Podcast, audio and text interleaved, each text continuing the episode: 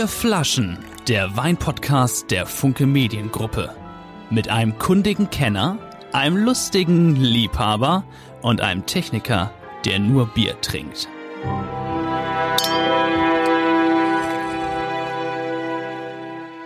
Herzlich willkommen, liebe Freunde von Vier Flaschen.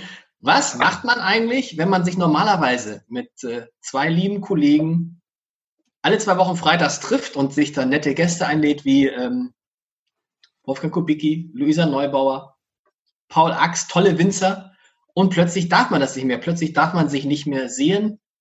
Was macht man da? Es ist ganz einfach. Man macht eine Video-Wein-Konferenz.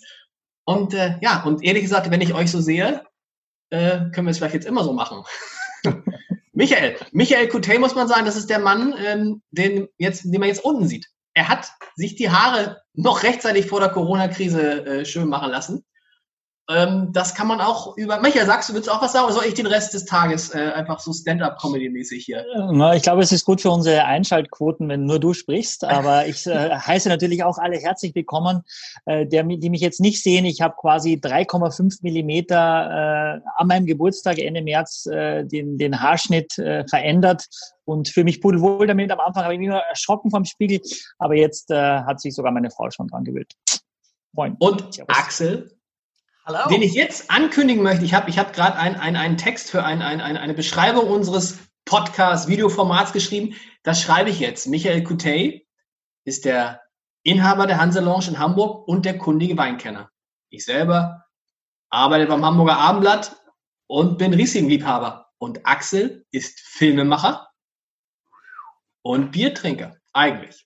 Axel, du hast, was ist mit deinen Mützen passiert? Du hast keine Mütze auf. Ja, ich, ich habe gerade spontan entschlossen, ein Hemd anzuziehen und da passte die Mütze nicht dazu. Oh, Stylo-Man hier. ja, nicht schlecht. Sehr schön auch. Also man sieht auch mal, wo, ähm, das Lustige ist, glaube ich, so viel darf man verraten, wir sind alle im Homeoffice. Ja. Äh, und sind ganz schön weit voneinander entfernt. Wir sagen jetzt nicht wo, aber ich würde sagen, zwischen Axel und mir liegen so, oh, gar nicht 100 Kilometer, vielleicht 80. Ja, ich glaube, zwischen dir und Michael liegen mehr Kilometer, ne? Liegen mehr, liegen so 140 Kilometer. Und äh, das Tolle ist, wie ist das Prinzip dieses Podcasts? Nochmal für alle erklären, die das zum ersten Mal hören oder sehen. Man kann es ja hören oder sehen. Wir trinken jetzt in den nächsten, weiß ich wie viele Stunden, vier Flaschen Wein und sprechen darüber. Und äh, normalerweise hat äh, Michael die immer mitgebracht, die Flasche Wein. Und diesmal hast du sie uns einfach per Post zugeschickt. Vielen Dank schon mal günstiger. dafür. Ja, macht das nicht, günstig, macht das nicht günstiger.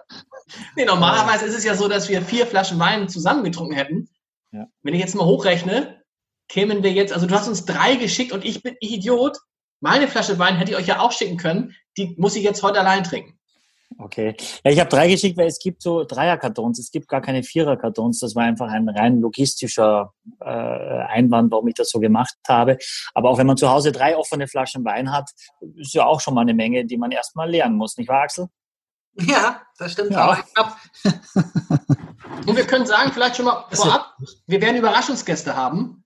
Michael, nun vielleicht, wir sagen die Namen, wollen wir den einen verraten wir und einen nicht? Es sind zwei der wirklich top, top, top, top Winzer in Deutschland.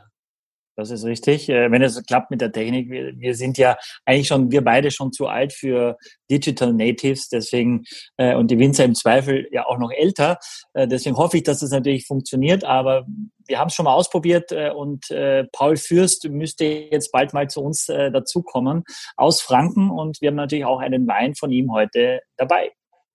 Paul, ich meine, Paul Fürst, normalerweise, wenn man bei Weinkennern sagt, ich mache jetzt mal einen Fürst auf, hm. Schnappatmung. Dann ist Ruhe im Raum, oder? Aber wir sprechen gleich, wenn er da ist. Leute, erstmal die Frage, wie geht es euch eigentlich? Ich hatte bei einem mir befreundeten Weinhändler, als die Corona-Krise begann, hatte ich, ey, hui, das ist nicht Paul Fürst. nee, das ist er nicht. Überraschung. Cornelius Dönhoff, Servus. Servus, wie geht's? sehr gut, sehr gut. Du bist fast ein bisschen früh, weil wir wollten zuerst äh, mit dem Paul den Weißburgunder probieren. Es sei denn, äh, du magst uns zuhören, dann bist du natürlich herzlich willkommen. Ja, wie ihr wollt. Ihr seid, ihr seid der Chef sozusagen. Das ist, wir haben das eben, Cornelius, wir haben das irgendwie, moin, wir haben das eben noch nicht verraten. Cornelius Dönhoff, das ist, wenn du Paul Fürst und Cornelius Dönhoff in einer, in einer Sendung, in einem Podcast hast, dann ist es quasi so, Michael, verbessere mich, als wenn du ein Doppelinterview mit äh, Lionel Messi und Cristiano Ronaldo führst, oder? Ja, danach kannst du auf jeden Fall, musst du eigentlich aufhören. Also das ist wahrscheinlich die letzte Sendung äh, von vier Flaschen, weil besser kann es dann wohl nicht mehr werden. Cornelius, Cornelius, hat Cornelius jetzt die, die, die Michael Coutet Gedenkfrisur oder ist das umgekehrt? ich habe seine, ich habe seine. Ja, okay.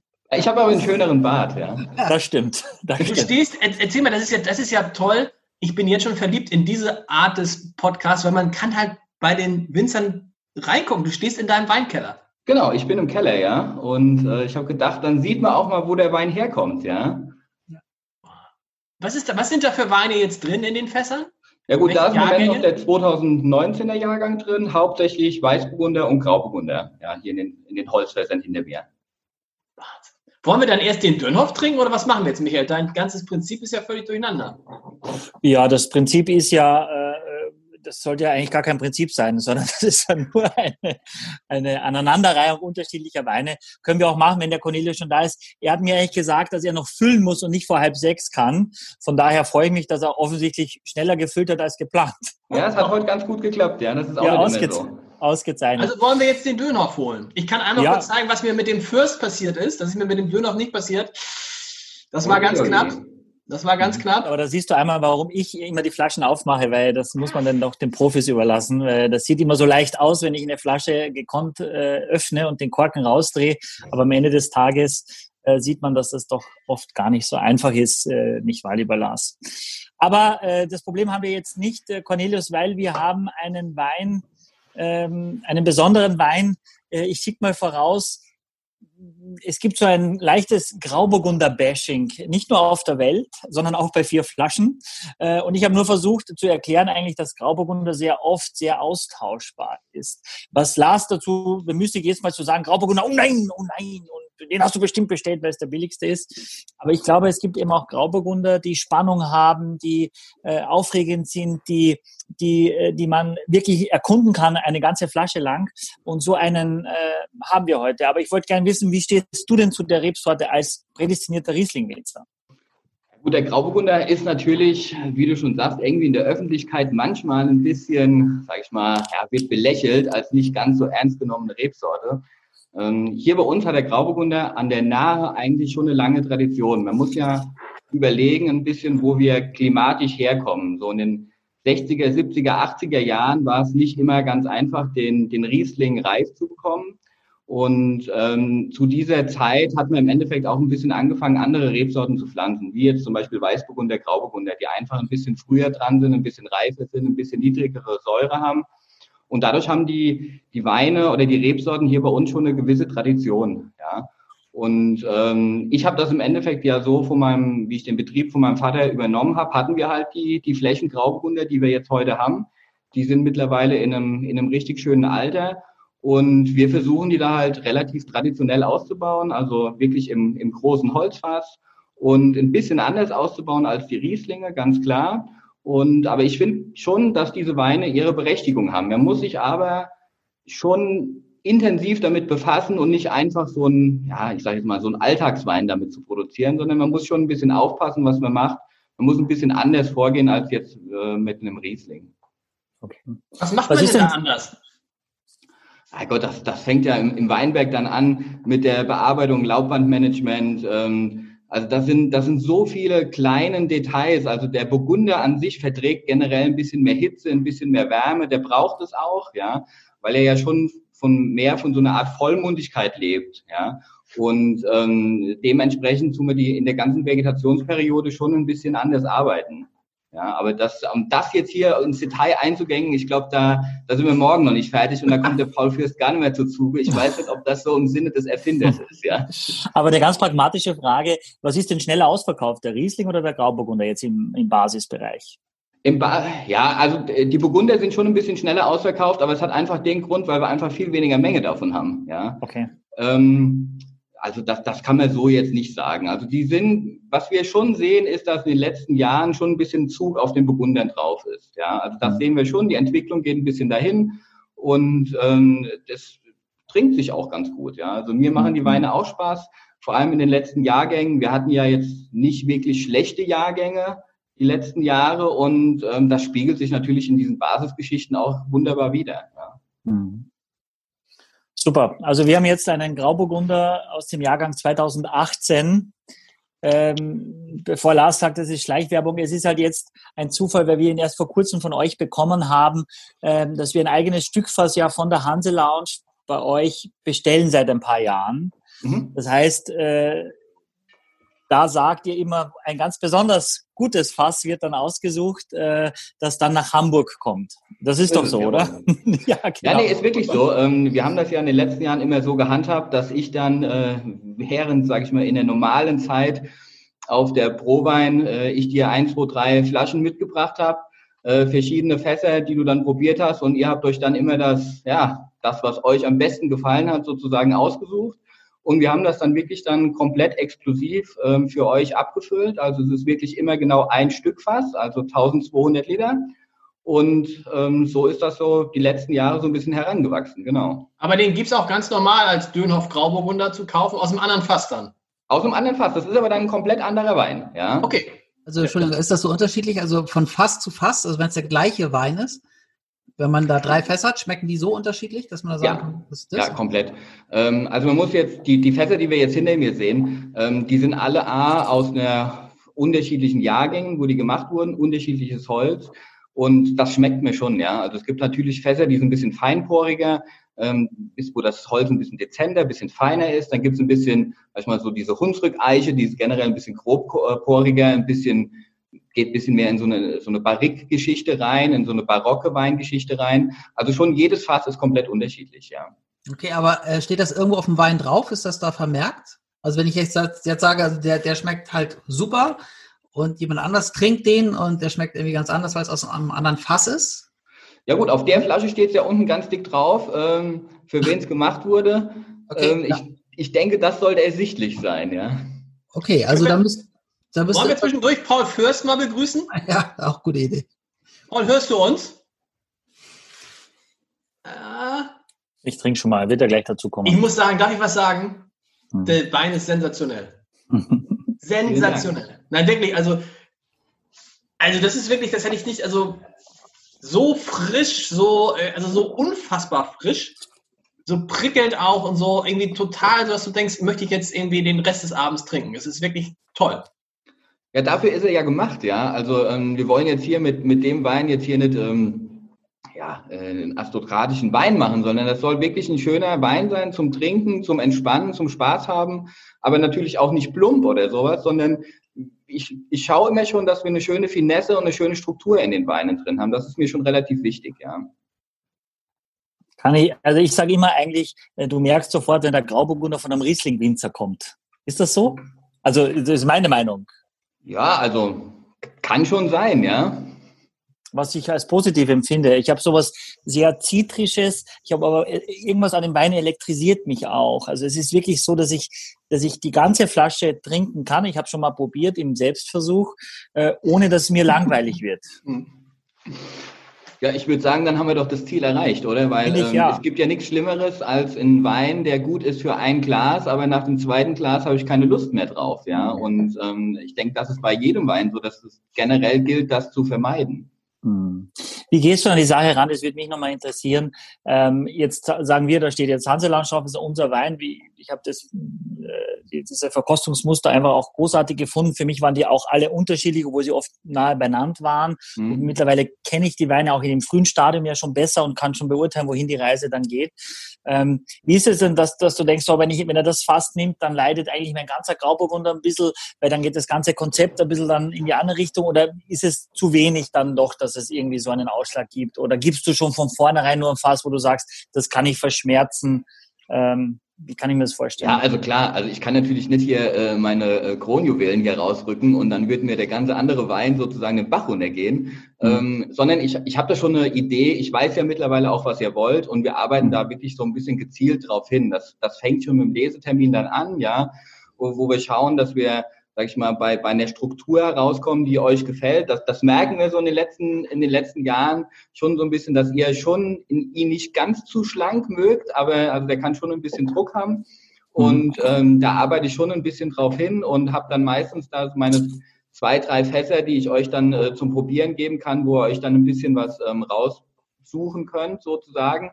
Und die anderen beiden Fässer sind dann meistens schon für meinen anderen Grauburgunder mit eingerechnet. Also der, der, der Plan steht da schon relativ frühzeitig im Kopf. Und ähm, es muss ja hinten raus irgendwo aufgehen, mit den anderen Weinen natürlich auch. Ja. Kann Paul Fürst uns jetzt eigentlich hören? Er hört uns nicht. Das lässt, das lässt hoffen nachher. Mich, mich, würde, äh, mich würde mal interessieren, Cornelius, in der Corona-Krise hat man ja den Eindruck, äh, was heißt den Eindruck? Also aus äh, ein Freund von mir äh, hat sich äh, mehrere Kisten Wein bestellt, weil er sagt, er hält nach so einem Tag Corona den Abend eigentlich ohne eine Flasche Wein nicht mehr aus. Und ich höre tatsächlich auch von Hamburger Weinhändlern, dass die im Moment die Gewinner der Krise sind, so ein bisschen. Weil die Leute viel mehr Weine bestellen als noch vor vier Wochen. Spürt ihr das auch schon? Ja gut, ähm, das ist schwierig zu sagen. Also ähm, wir sind natürlich so aufgestellt, dass wir A, relativ viel Export haben und dann natürlich auch relativ viel Restaurants bedienen. Ähm, okay. Logischerweise, Restaurantgeschichte ist ja im Moment relativ schwierig.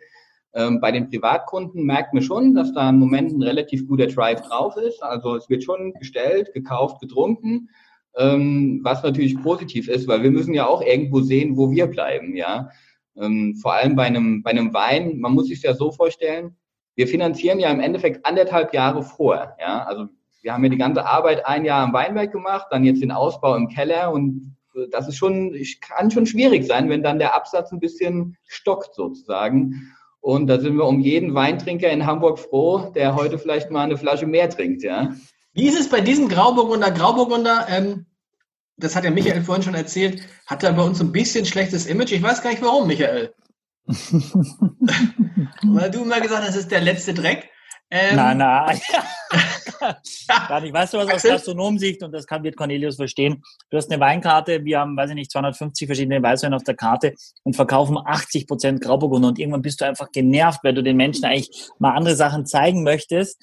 Ähm, aber am Ende des Tages ist, glaube ich, was jetzt für Hamburg spezifisch ist, dass die Leute ein bisschen äh, äh, Probleme mit der Säure haben. Und da ist der Grauburgunder durchaus dankbar, dass er die Säure in der Regel bisschen dezenter hält als der Riesling oder Weißburgunder als Beispiel. Und von daher ist das der Grund, aber das ist sehr spezifisch für den Norden Deutschlands. Ist es nicht auch eine Frage, Cornelius, des Preises des Grauburgunder? Man findet ja auch ganz viele Grauburgunder Supermärkten, dass, sie, dass es ganz viele Grauburgunder gibt, die ganz, ganz günstig sind. Ja, ob die ganz günstigen dann getrunken werden, weil sie so besonders gut schmecken, ist die andere Frage, ja. Weil sie günstig sind. Ja, natürlich, ja. selbstverständlich. Ähm, also bei uns ist jetzt nicht so eine Frage des Preises. Äh, unser Basis-Grauburgunder kostet eher sogar mehr als der Basis-Riesling, ja. Was kostet ähm, der? Der Basis-Grauburgunder kostet 11,50. Okay. Das ist für einen Grauburgunder viel? Ja. Ja, das ist, ich sag mal, angemessen für einen Einstieg, oder? Okay. Paul Fürst macht mir ein bisschen Sorgen. Kennst du Paul Fürst? Ja, klar. Ja, sehr gut sich, ne? sogar, ne? ja. Was trinkst du denn eigentlich äh, quasi? Trinkst du deine Weine auch so abends jetzt, auch während zu, zu Corona-Zeiten? Oder sagst du, ich muss jeden Tag so viel probieren, dass ich meine eigenen Sachen nicht mehr sehen kann?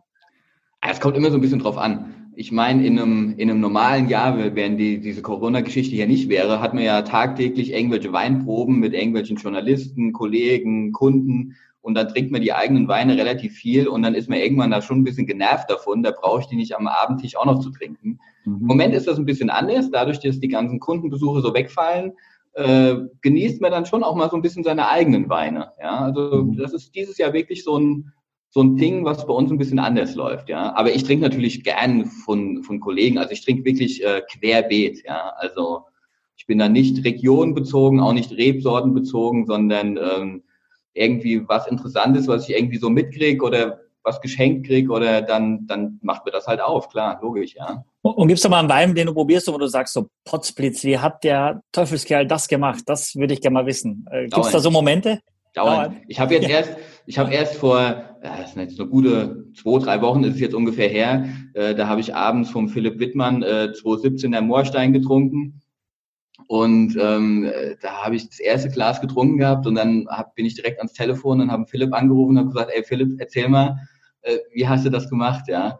Ähm, als Winzer ist natürlich so Weingenuss relativ schwierig, weil ich kann ja eigentlich nur für mich sprechen. Und was ich mache, wenn ich Wein trinke, ich versuche den im Kopf so ein bisschen auseinanderzunehmen. Mhm. Wie hat er das geschafft und, und was hat er dabei gemacht? Ja, man weiß ja ungefähr, was passiert, wenn ich, wenn ich das mache, was passiert, wenn ich das mache.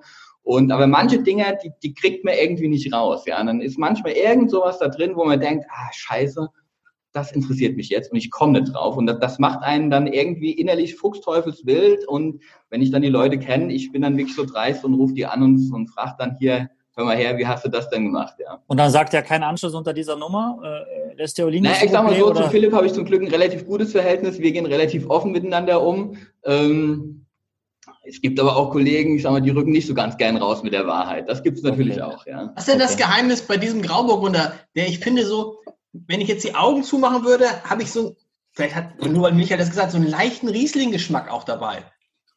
Ja, das, das ist wieder so, so ein Laie, der sowieso nur Riesling trinkt. Nee, aber verstehst du, was ich meine? Das ist ja, ja, ja. eigentlich ein Kompliment sein, weil ich sonst Grauburgunder, aber der schmeckt so, der hat am Ende sowas, ich, ich kann es nicht beschreiben, was Perliges, was Spritziges, aber auch sowas so, wie so ein ganz frischer Riesling.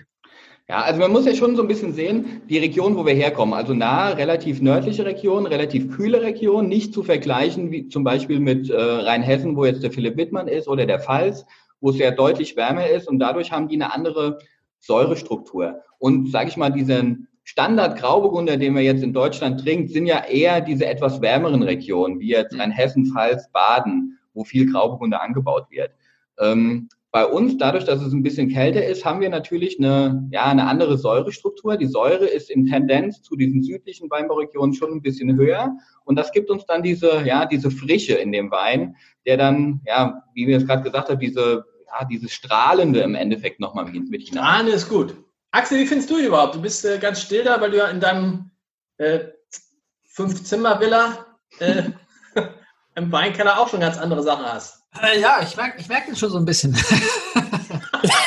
Deine Flasche war sowieso nicht ganz voll, das habe ich vorhin schon gesagt. Das stimmt. Ja, ja. Du hattest schon vorher getrunken? Nein. Ja, ich habe gestern Gemüseauflauf gemacht und dann äh, war das die einzige Flasche mit, mit Schraubverschluss äh, von den heutigen Flaschen. Und dann dachte ich, ich könnte das vielleicht ein bisschen faken. Deswegen habe ich gestern schon probiert und fand ihn da schon sehr, sehr großartig. Schön und finde ihn auch jetzt sehr schön. Ähm, aber mich würde auch tatsächlich nochmal interessieren, äh, wie würdest du diesen Wein beschreiben? Also was für Frucht ist da drin? Zur Säure hast du schon was gesagt, dass es etwas mehr ist. Mhm. Aber wie würdest oder was für eine Beschreibung würdest du sagen, wäre für diesen Wein angemessen?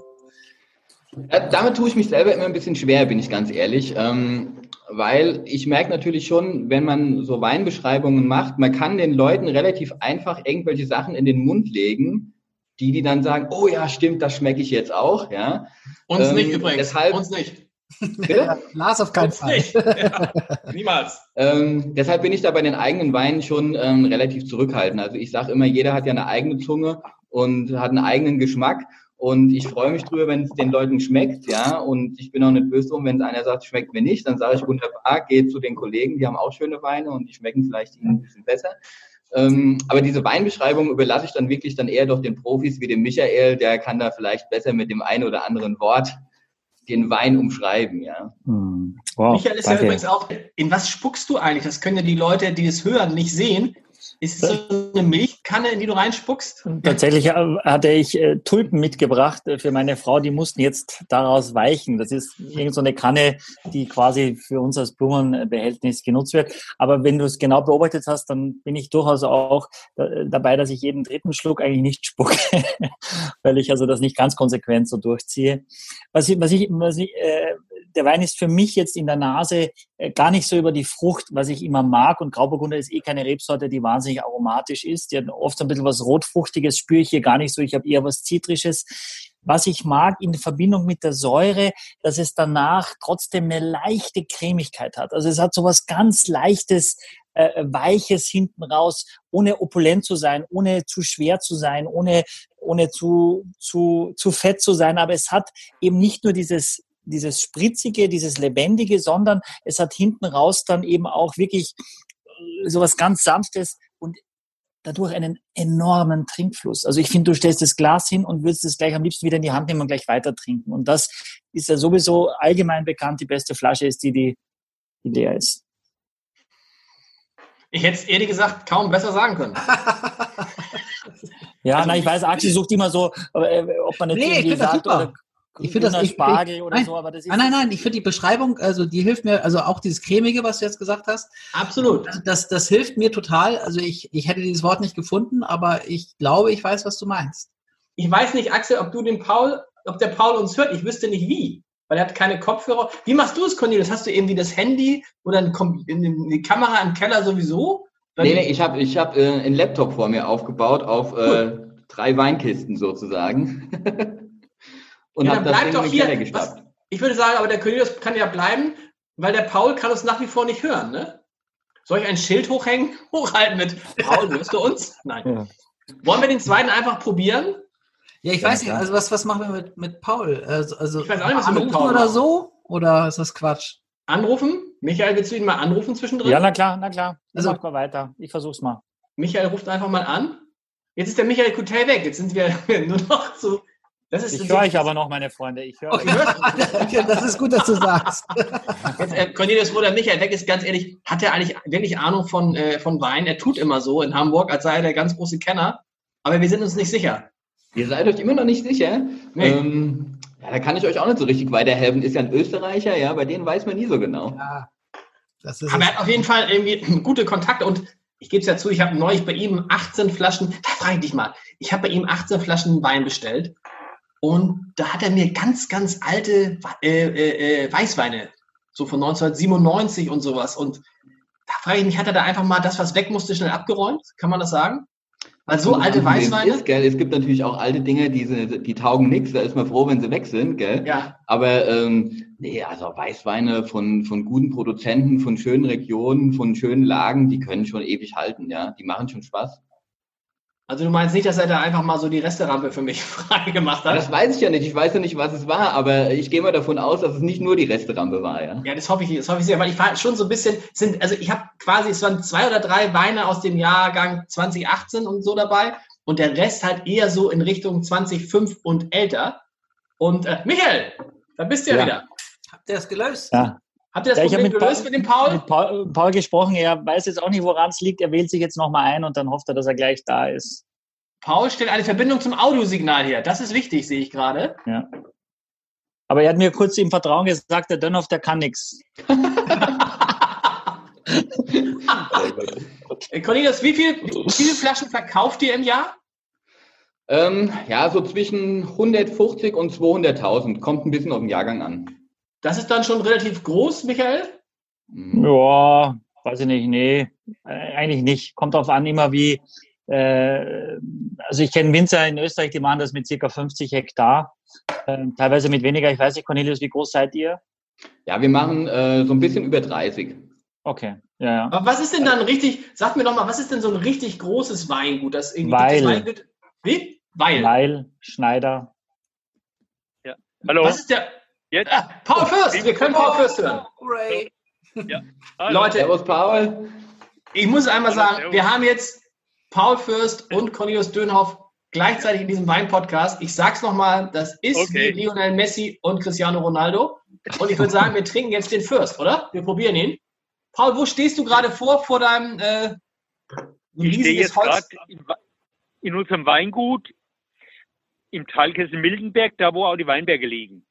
Wow. Und das Weingut liegt ja mitten im Weinberg. Und ihr seht hinten dran das Kälterhaus praktisch. Kannst du uns einmal nochmal rumzeigen, wie das ausschaut da? Ja, man, ich stehe gerade mal im Kreis und da zeige ich euch mal den, auch das Tal. Schaut mal da runter. Das ist der Talkessel. Da unten ist der Mainverlauf. Der macht bei dem Städtchen Mildenberg, ein altes Fachwerkstädtchen, macht er meine 90-Grad-Kurve. Und, äh, und an den Hängen hier in dem Talkessel sind praktisch Weinberge. Und äh, jetzt davor zu ist der, ist der Weingutshof, was ihr da seht. Und das hier ist praktisch der, das Kälterhaus und hier hinten dran beginnen die Weinberge. wow. Wow. Ja, Michael, du musst einmal für die, Ja. für die wenigen Okay. auf der Welt, die Paul Fürst nicht kennen, musst du mal sagen, gerade aktuell ausgezeichnet für sein Lebenswerk, ne? Ja, da war ich dabei Ja. tatsächlich. Der Falstaff hat ihn Ja, ausgezeichnet. war Äh. Das war, war, war wirklich schön. Das war noch vor, vor der Zeit, wo man mit Mundschutz und äh, 2,5 Meter Abstand äh, und nicht aus dem und nicht ins gleiche, in den gleichen Becher spucken.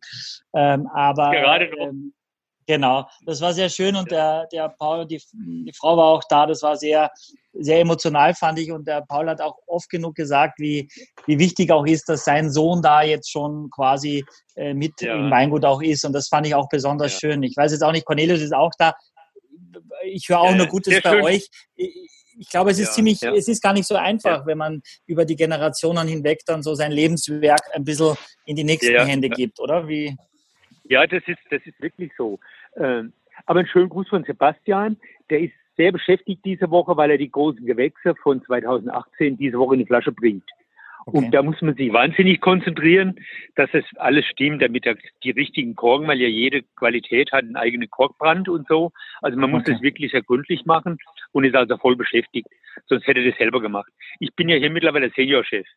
Ja. Du kannst ja die, die guten Sachen raussuchen. Was haben wir ja, denn genau. jetzt? Was haben wir denn? Ja. Fürst, ich halte es mal in die Kamera. Fürst, ja. weißer Burgunder, pur Männer. Ich finde allein schon dieses Fürst, das ist so bang, ja. oder? Fürst, da musst du, ja. hast du keine Frage, da weißt du, unter 30 Euro ist nicht zu holen. Nein, aber da weißt du, das ist auf jeden Fall ein guter Wein, oder? Michael, ja, das ist ein sehr guter Wein, aber das ist keiner unserer teuren Weine. Das ist einer unserer soliden Weine, die halt super in die Gastronomien zum Essen passen. Ja. Was kostet der? Gleich mal vorab gefragt. Der kostet 14,50. Oh. Ja.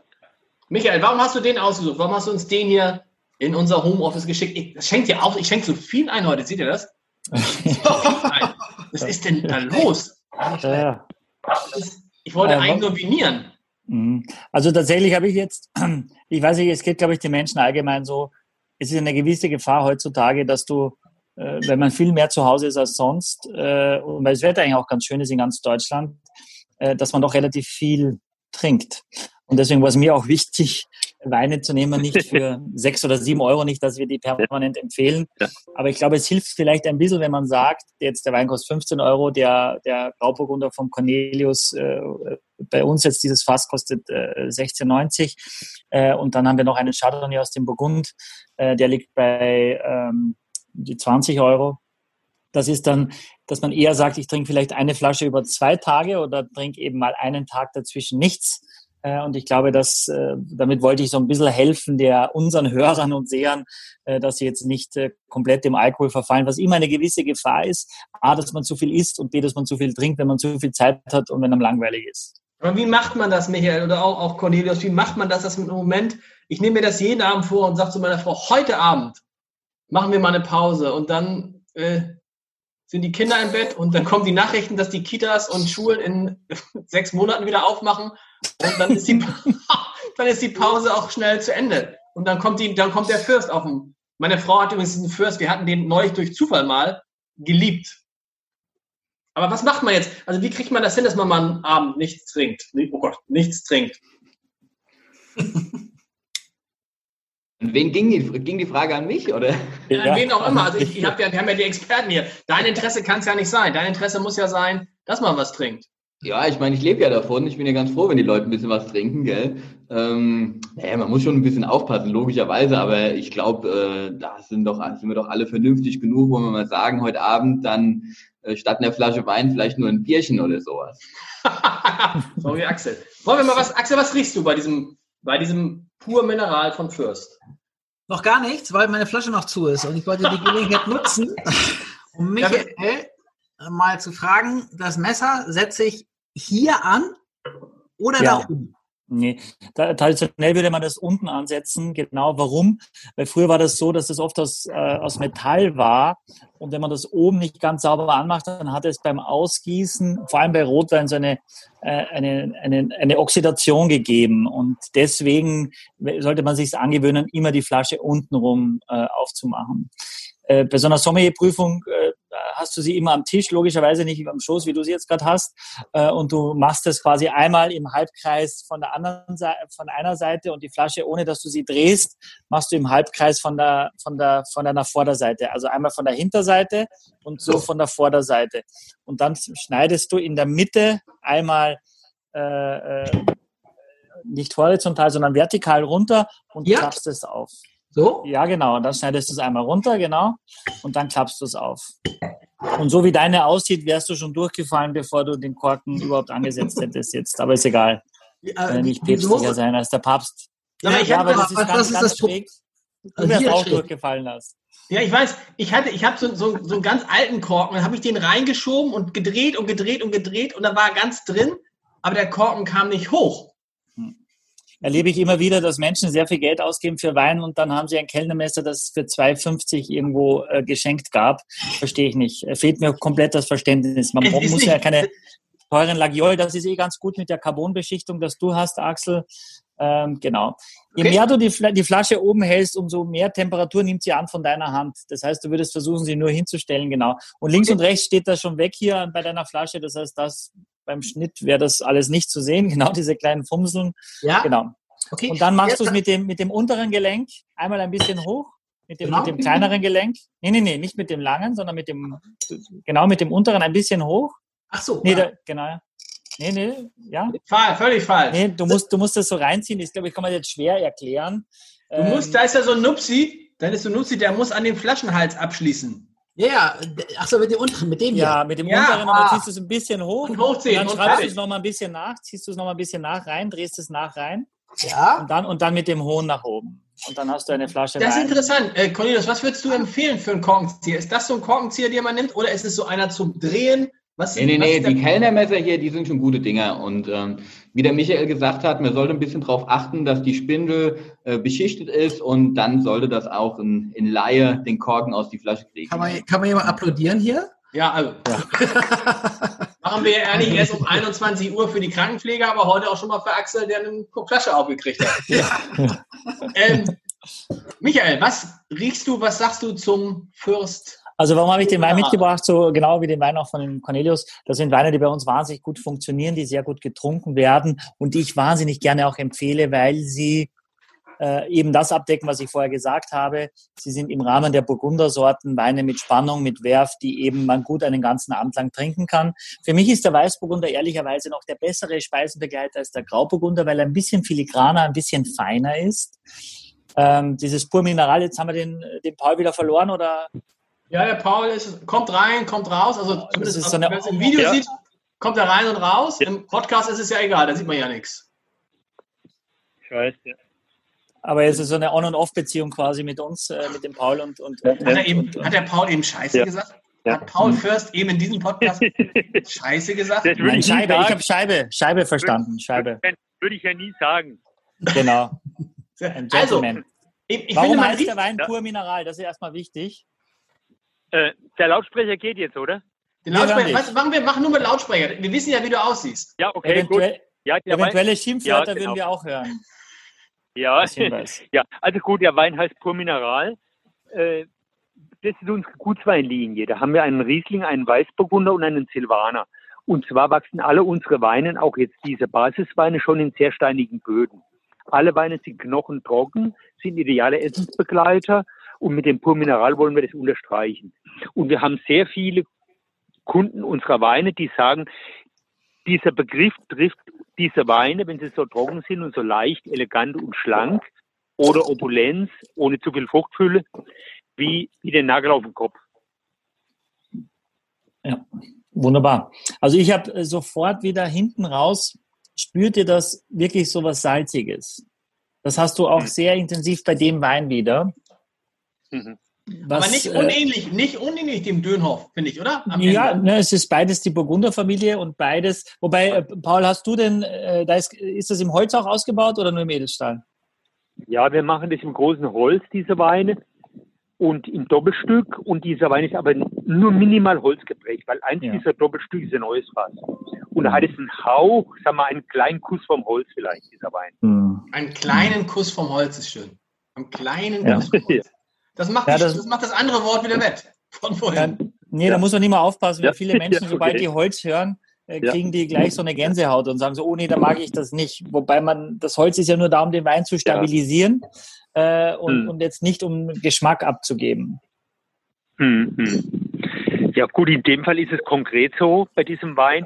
Dass wir diese Doppelstückfässer eigentlich für unsere Rieslinge benutzen. Und äh, für Riesling ist Holz ja tödlich, weil die, die Feinheit des Riesling wird durch Holz total konterkariert.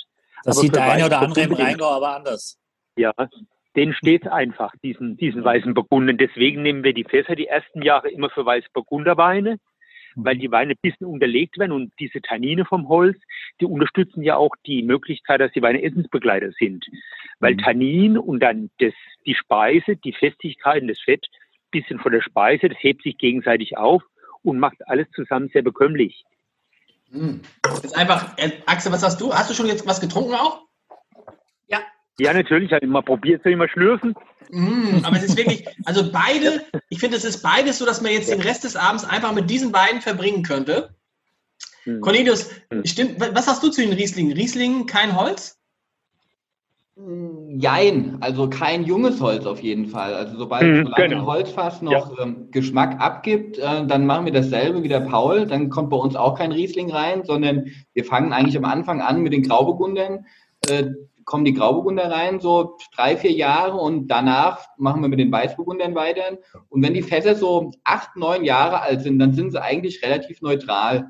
Und dann fangen wir dann an, die Rieslinge reinzulegen. Ja, aber der, wie der Paul schon sagt, das Fass darf dann in dem Moment kein ja, Holzgeschmack mehr abgeben, weil das für den Riesling oder für die Art Riesling, die wir machen, äh, nicht funktioniert. Sagen wir es mal so. Ja, ja, ja. Genau. Genau, es gibt ja ein Weingut, äh, das heißt vom Winning in der Pfalz, die zum Beispiel ähm, ja, sehr viel mit neuem Holz auch arbeiten. Und das ist eine Stilistik, die man eben mag oder nicht. Aber das ist die, sind eher weniger, die mit Riesling im, im kleinen Holz arbeiten oder im neuen Holz. Ja, es gibt schon bei Riesling natürlich auch mit dem neuen Holz immer wieder Innovationen und äh, Interessant ist auch, dass die Weine das über einen sehr langen Zeitraum vielleicht dann auch wegstecken. Vielleicht, wenn die Weine sehr, sehr opulent sind und sehr reichhaltig. Knipser hat es auch mal gemacht. Mhm. Das kann, äh, das kann dann nach langer Zeit schon ganz gut sich in Wein einbinden. Aber ein bisschen Säure und Tannin ist so und so, sind Konterparts, die mhm. sich ein bisschen beißen. Deswegen, mhm. wenn Riesling griffige, elegante Säure hat und viel Feinheit, dann kommt das Holz viel stärker zum Tragen als bei einem Burgunder, wo man so und so ja nicht so auf die Primärfrucht achtet und nicht so sehr auf die Fruchtfülle, sondern mehr auf die Mineralität, auf das Trockene, auf das Griffige. Und da passt es eigentlich wunderbar dazu.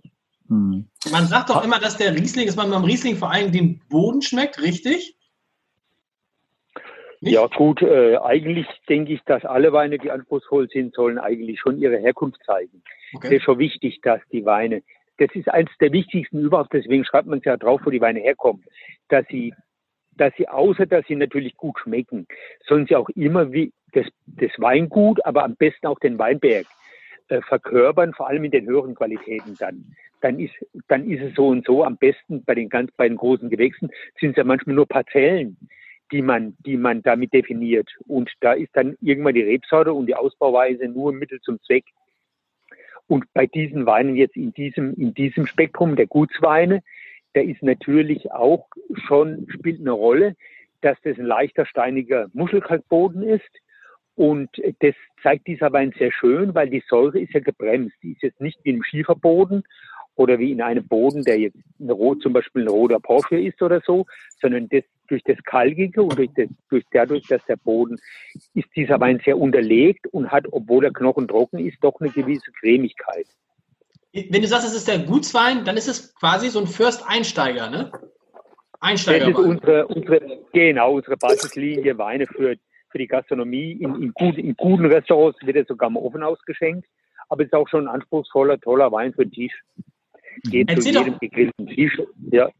ja. Vielleicht Paul und Cornelius, erzähl doch mal, was sind denn so eure aktuell teuersten Weine, die ihr anbietet? Paul, fängst du an?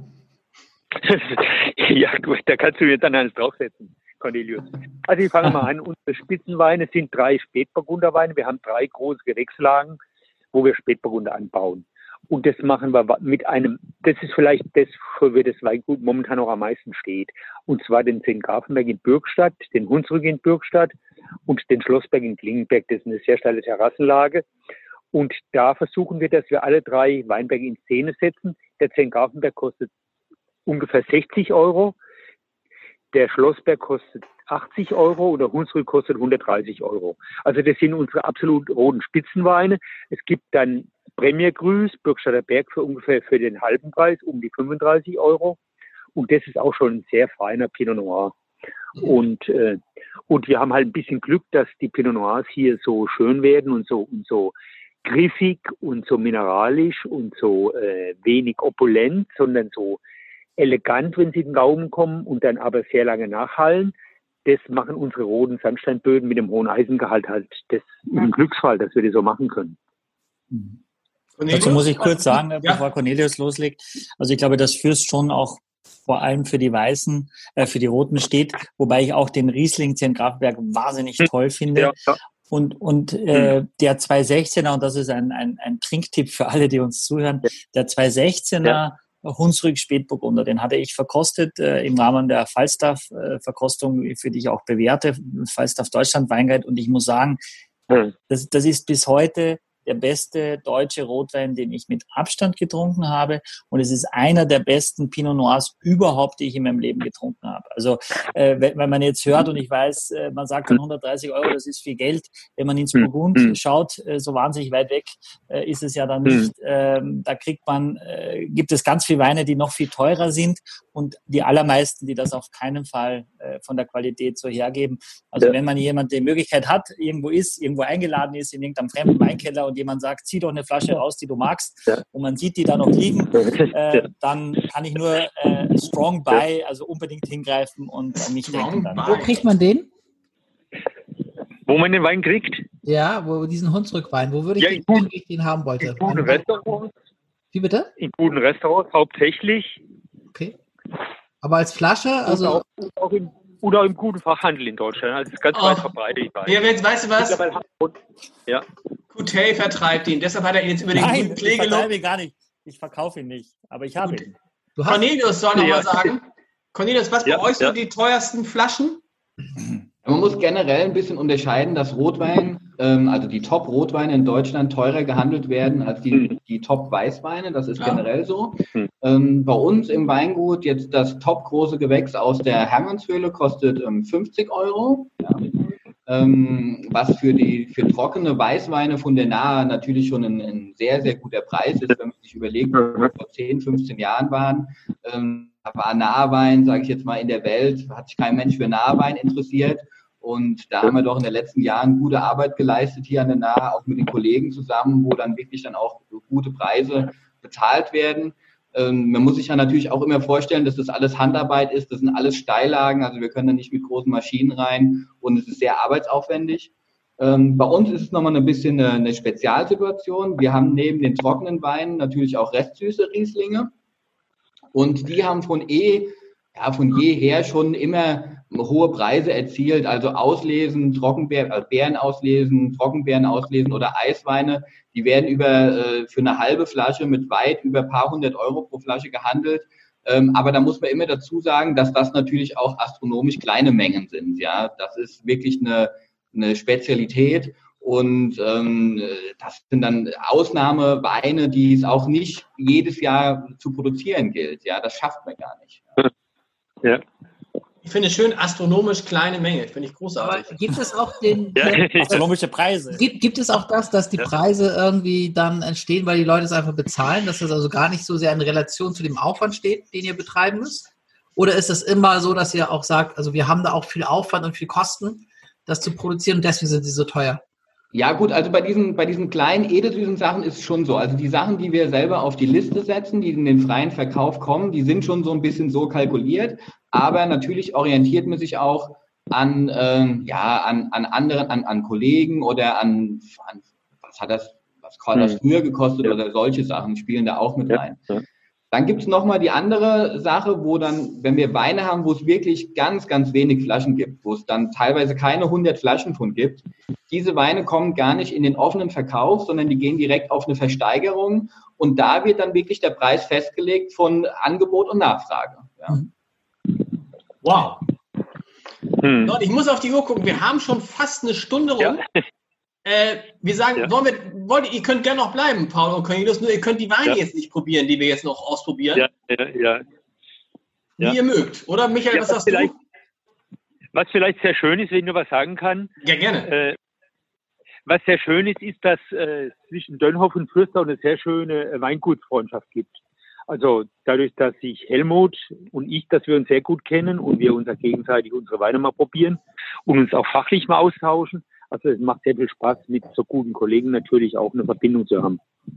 Und deswegen passt es ja sehr gut heute mit Dönhoff und Fürst. So ist es. Ja. Vielen Dank, Paul. Paul, habt Ja. ihr eigentlich Glück gehabt heute mit dem Frost oder gab es bei euch Frostschäden? Ja, es ist, wir haben, äh, wir sind, glaube ich, vorbeigeschrammt. Also Ja, wir sind vorbeigeschrammt.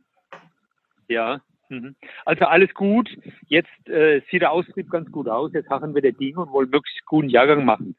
Dann, die werden halt dann nach Corona getrunken, die Weine. Was könnten der Frost machen? Also, was wäre die Gefahr jetzt gewesen?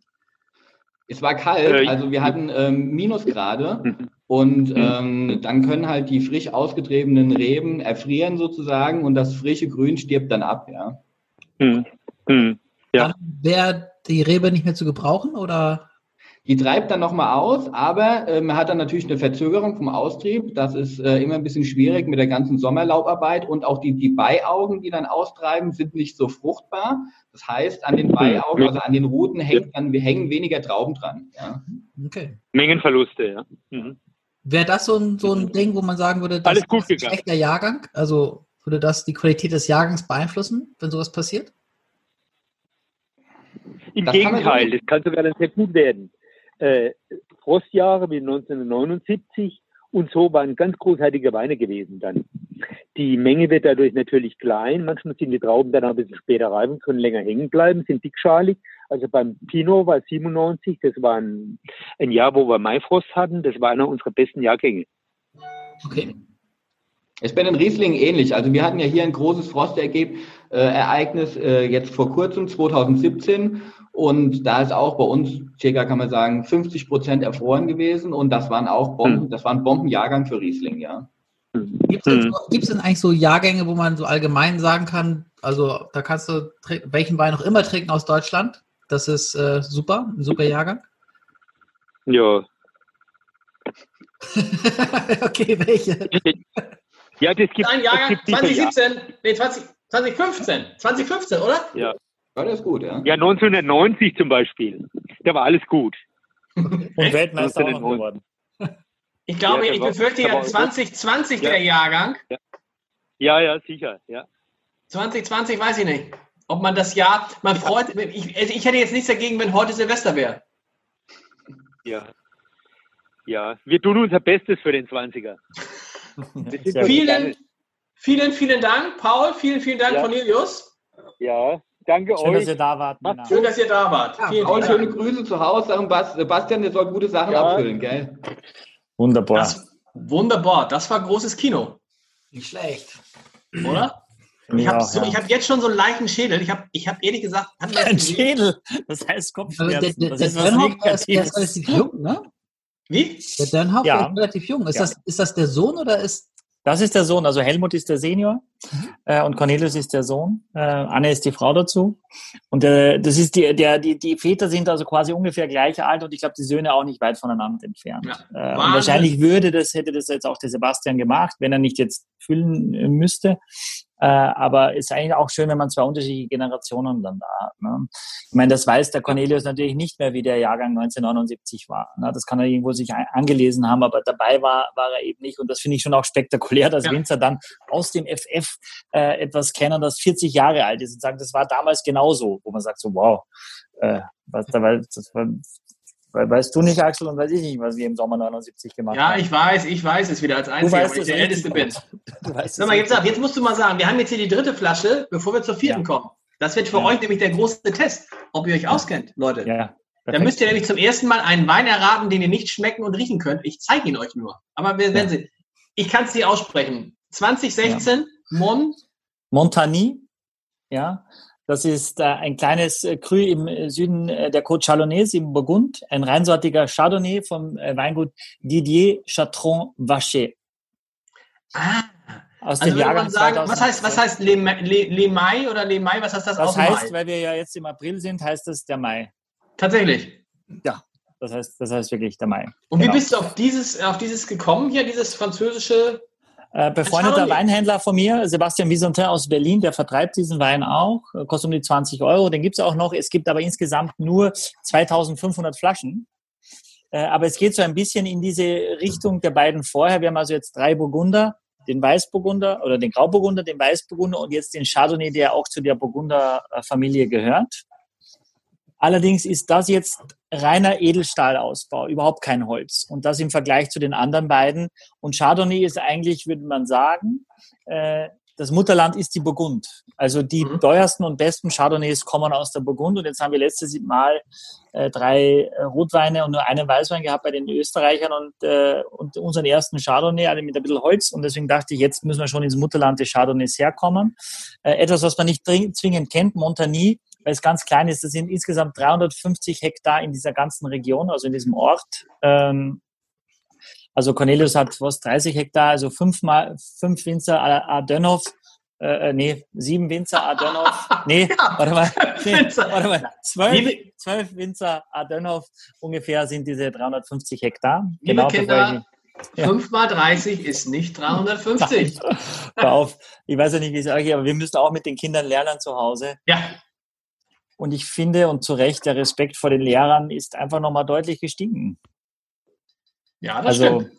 ja. Andererseits finde ich auch, also ich staunte vor vier Wochen, als wir anfingen, mein, mein einer Sohn ist ja, geht ja in die zweite Klasse und da war so mit Minus war gar nichts.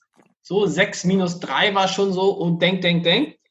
Vier Wochen später, vier Wochen Homeschooling, wir spielen Fußball. Es steht 25 zu 12 für meine beiden Jungs gegen mich. Und dann sagt mein Sohn plötzlich, ja, du musst noch 13 Tore machen, Papa. Einfach so. Und ich sag, was ist denn mit dir los? Und dann machen wir so eine Übung, wir machen so eine Rechenaufgabe 106 minus 84 und der haut sofort die Lösung raus. Also ich staune, was im Homeschooling auch alles geht. Ja, es muss ja. Ich glaube, es, es liegt auch immer am, am einzelnen Engagement der Lehrer. Das ist natürlich sehr unterschiedlich, Absolut. wie sehr die sich reinhängen und wie sehr die auch mit diesen digitalen Medien da zurechtkommen, das zu machen. Sag mal, wie Axel das jetzt einschenkt, man kann das mal beschreiben, der neigt sowohl das Glas als auch die Flasche. Darf man das? Und muss man doch das, Glas- das Glas hinstellen und dann eingießen? So, wenn Axel Das das so- macht, dann darf man das. Ja, das ist, das ist Bier, äh, äh, Weißbier. Ja, das ist deine Biereinschenker. Oh, Leute, aber ganz ehrlich, ich habe die Flasche in der Rolle nachher. Weißt du? Ich habe nichts gegessen heute. Also ich finde, der riecht viel intensiver als die anderen, als der Weißburgunder und der Mhm. Grauburgunder. Das kann natürlich ein bisschen daran liegen, dass er nicht im Holz lag und nur im Edelstahltank wird immer die Frucht forciert und das Holz nimmt so ein bisschen das raus und gibt dem Wein einfach nochmal mehr Rückgrat. Wenn der aber Okay. jetzt nur im Edelstahltank liegt, dann versucht man die Klarheit und die Frische äh, noch besser herauszuarbeiten. Und der Chardonnay an sich hat ja nicht wahnsinnig viel Frucht als Rebsorte, deswegen wird er so oft ins Holz gepackt.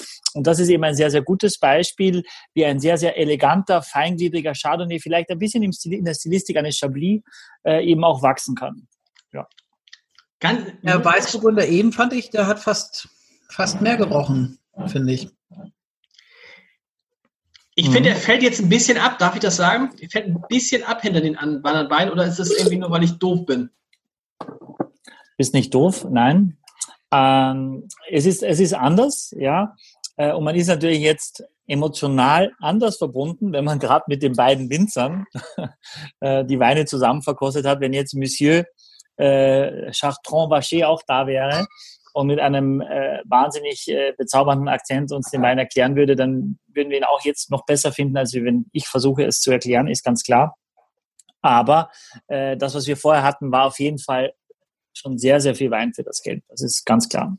Haben wir schon in die Kamera gehalten? Ich glaube nicht, ne? oder? Ja. Was sagst du? Der kostet, ist aber der teuerste Wein von allen, ne? Genau, das ist richtig. Aber es ist alles im Preisbereich ja zwischen 15 und 20 Euro heute alle drei Weine.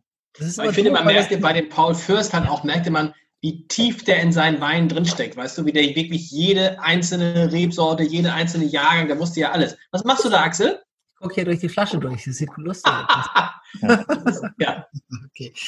Gut. Das ist schon die dritte Flasche, deswegen mag Ja. man mir das verzeihen. Ja, das ist dieser Montagnier, ja.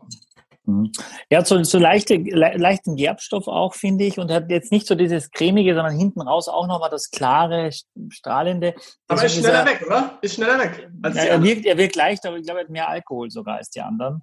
Äh, und bestimmt wird es so sein, dass wir uns morgen eher an die anderen beiden erinnern als an die. Das glaube ich auch, ja. ja. Aber es ist ein gutes Beispiel für einen, ich glaube, das ist am ehesten noch der Wein, der Dafür ist er wahrscheinlich zu teuer, aber den kann ich für eine Party einschenken und da wird sich keiner, also da freut sich jeder dann darüber, äh, weil, es eigentlich jedem schmecken wird, weil es eben nicht keine Möglichkeit hat zum Anecken. Kein Holz, äh, nicht so opulente Frucht. Ja, aber das ist auch nicht, dieses, auch nicht dieses Besondere, dieses, was in Erinnerung bleibt. Ne? Das stimmt. An.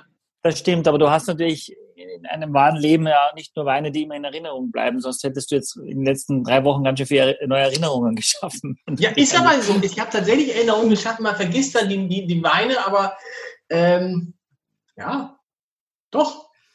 Okay, das ist doch gut. Vergisst du, ne? Bitte? Aber du vergisst auch die Sorgen, das ist das Schöne. Ja, das ist ja so, ich finde, das ist ja, das ist ja das Schlimme, da müssen wir natürlich auch nochmal reden, dass in dieser, es ist natürlich so, dass du abends dann da sitzt und hast die Weine und gehst ins Bett und denkst, morgen ist alles wieder gut. Und ich weiß nicht, wie euch das geht, dann wacht man morgens auf und ich sehe so, ich habe so, so eine Säufer, so eine Säuferfarbe im Gesicht. Das ist auch nicht schön. Ich liegt ja bis an dem Licht. Und dann wachst du morgens auf und die Sonne scheint und die Vögel zwitschern und du denkst so, und dann fällt es dir ein. Geht es euch auch so, dass man dann denkt, man wacht auf und denkt, alles wie immer und dann fällt es dir ein denkst, es ist nichts wie immer und während wir hier sitzen, wir zeigen ja diesen Wein-Podcast jetzt am, am, Mittwochabend, das kann man ja sagen, auf, äh, äh, entscheiden unsere Politiker, ob die Maßnahmen gelockert werden. Und irgendwie, was ich so höre, ist so, ja, die werden gelockert, aber das dauert noch ganz schön lange. Mhm. Also ich finde, ja, wie ist es bei dir in der Hanse? Du bist ja direkt Betroffener mit der Hanse Lounge. Also für die, die die Hanse Lounge nicht kennen, ist ein Hamburger, ein sehr edler Hamburger Club. Ja, Axel wollte gerade was sagen, glaube ich. Ja, Axel, sorry. Das ist ja freundlich. Ich, ich wollte sagen, dass ich finde, dass jetzt so ein bisschen diese Schockphase vorbei ist. Sie ging so bis Ostern, jedenfalls bei mir, wo äh, ich sehr viel gearbeitet habe und irgendwie mich nicht so mit dieser Situation auseinandergesetzt habe. Und jetzt komme ich so ein bisschen zur Ruhe und habe das Gefühl, jetzt startet so der, der eigentliche Marathon. So. Ja. Dass ich jetzt das Gefühl habe, okay, jetzt muss man auf diesem Level schon noch eine Weile durchhalten. Und um das zu schaffen, muss ich irgendwie eine Normalität in das ganze Zeug. Also mich nicht verausgaben in der Arbeit, aber auch ja, irgendwie einen Rhythmus reinkriegen. Aber ich bin eben auch wirtschaftlich jetzt nicht besonders hart getroffen, deswegen äh, ist das bei mir alles noch relativ easy und deswegen tatsächlich die Frage an dich, Michael, äh, wie ist es bei dir? Ja, bei uns ist es natürlich gar nicht easy, weil äh, man uns über Nacht den Laden zugeschlossen hat. Eine Woche durften wir noch tagsüber aufmachen. Ähm, und und das, das war schon schwer zu verstehen, warum offensichtlich äh, bis 17.59 Uhr die Ansteckungsgefahr nicht so groß ist und ab 18.01 Uhr dann deutlich äh, größer. Das war eine Woche und dann hat man ja generell gesagt, Restaurants müssen zugemacht werden. Ähm, das, davor war es für mich immer schon schwierig, weil ähm, wir haben natürlich auch äh, ein sehr männerlastiges Publikum und das ist durchaus im Altersdurchschnitt auch schon 53,4 Jahre oder so. Das hat also relativ viel gemein mit, äh, mit diesem Covid-19 und von daher war es immer schon die Frage, ist das überhaupt äh, noch, kann ich das überhaupt noch bringen, äh, aufzuhaben aus eigenen Stücken? Dann wurde die Entscheidung abgenommen, die ich auch völlig richtig empfinde. Äh, jetzt stehen wir da und wissen nicht, wann es wieder losgehen darf, äh, wann wir wieder loslegen dürfen. Auch wir haben wie viele, viele Kollegen erstmal noch gar nichts bekommen, keine Hilfe, keine, also, also nichts ja, äh, an Unterstützung von staatlicher Seite. Wir haben auch Kurzarbeit beantragt auf, auf 0 Prozent, weil wir können nichts machen. Ähm, und äh, das, auf das warten wir noch, dass das auch funktioniert. Davon gehen wir jetzt erstmal aus. Ähm, und wir überlegen uns jetzt auch, wie können wir einen To-Go-Service anbieten, was wirtschaftlich eher wenig Sinn macht, aber einfach nur um da zu sein, um den Leuten zu zeigen, wir, wir unterstützen euch, weil ja die ganzen Leute, die vorher immer in irgendwelchen Restaurants waren, die können jetzt ja nicht über Nacht auf einmal kochen. Das heißt, wenn ich jeden Tag Bolognese mache äh, äh oder Kartoffelbrei, dann ist irgendwann mein, mein, äh, mein Rezeptrepertoire auch erschöpft. Äh, und das spüren wir schon, dass, dass viele nachfragen, auch Mensch, na, könnt ihr uns nicht irgendwas machen, was möglichst nur auf und rein und fertig. Also und habt ihr was gemacht? Ja, es ist ja jetzt diese Spargelzeit, deswegen habe ich auch Weine ausgesucht, die auch super zum Spargel passen aus meiner Sicht. Äh, und da haben wir dann geschälten Spargel einfach bestellt äh, und dann abgepackt schon im, im Sud haben wir den zubereitet, äh, dass, dass man also in so Vakuumierbeutel, dass man das nur noch einmal aufkochen musste äh, und also das Schälen nicht und so weiter. Und dann haben trotzdem noch genug geschrieben, ob sie nicht noch eine Hollandaise mitnehmen können, worauf wir ihnen dann ein Rezept geschrieben haben, äh, unser Küchenchef, äh, damit äh, die das zu Hause mal ausprobieren sollen. Wenn Aber es haben die Leute, die Leute haben es gekauft. Oder bestellt. Ja, die haben es die haben's sehr, sehr gut angenommen. Äh, die fanden es richtig gut. Äh, und dazu haben wir natürlich auch Weine angeboten, auch diesen Grauburgunder. Und das kam schon sehr, sehr gut an. Es hat echt, echt äh, gut gepasst. Aber keiner weiß, wann es wieder losgeht. Wann, und, und in welcher Art und Weise. Weil ich kann mir nicht vorstellen, wenn dann alles wieder hochgefahren ist, wann immer das auch sein wird, dass die Menschen noch ausgelassen feiern oder dass man eine Party hat oder dass man ein, ein Gespräch hat, wo man, wo 100 Leute in einem Raum sehr eng beieinander sind. Weil das kannst du eigentlich nicht bringen, weil da ist die Gefahr extrem groß, dass dann, ähm, ja, das dann eben wieder so hinaus äh, in die Welt spült, bevor man nicht wirklich ein Medikament dagegen gefunden hat oder eine prophylaktische Impfung äh, vor, vor der Erkrankung überhaupt, glaube ich nicht, dass es eine, eine Normalität, wie wir sie kennen, von früher geben kann. Findet ihr das richtig? Also die Wirtschaft jetzt quasi für die Gesundheit so zu opfern? Aus meiner Sicht muss das Menschenleben immer an erster Stelle stehen. Und man so lernt ja jetzt, was wir jetzt hier machen, ist ja auch etwas, was wir uns vorher nie ausgedacht hätten, dass wir es machen würden. Ne? Äh, und das ist, es geht ja auch. Ich weiß nicht, wie es ankommt jetzt bei den Menschen. Und ich glaube, es gibt jetzt auch drei, drei Trilliarden neue Podcasts jeden Tag, wenn Menschen zu Hause sind, sich langweilen und glauben, die Welt will ihnen zuhören. Aber das ist ja etwas, was glaube ich, uns nachhaltig verändern wird, dass Menschen sagen, okay, ich muss doch nicht fürs Meeting nach Frankfurt fliegen, sondern wir machen das über dieses Medium, wie wir es die letzten Monate auch gemacht haben, weil es dann völlig normal ist für jeden. Ja. Äh, und äh, selbst dann der Paul äh, irgendwann auch mit Bild und Ton bei uns dabei ist, wenn wir uns in ein paar Monaten vielleicht ihn wieder einladen.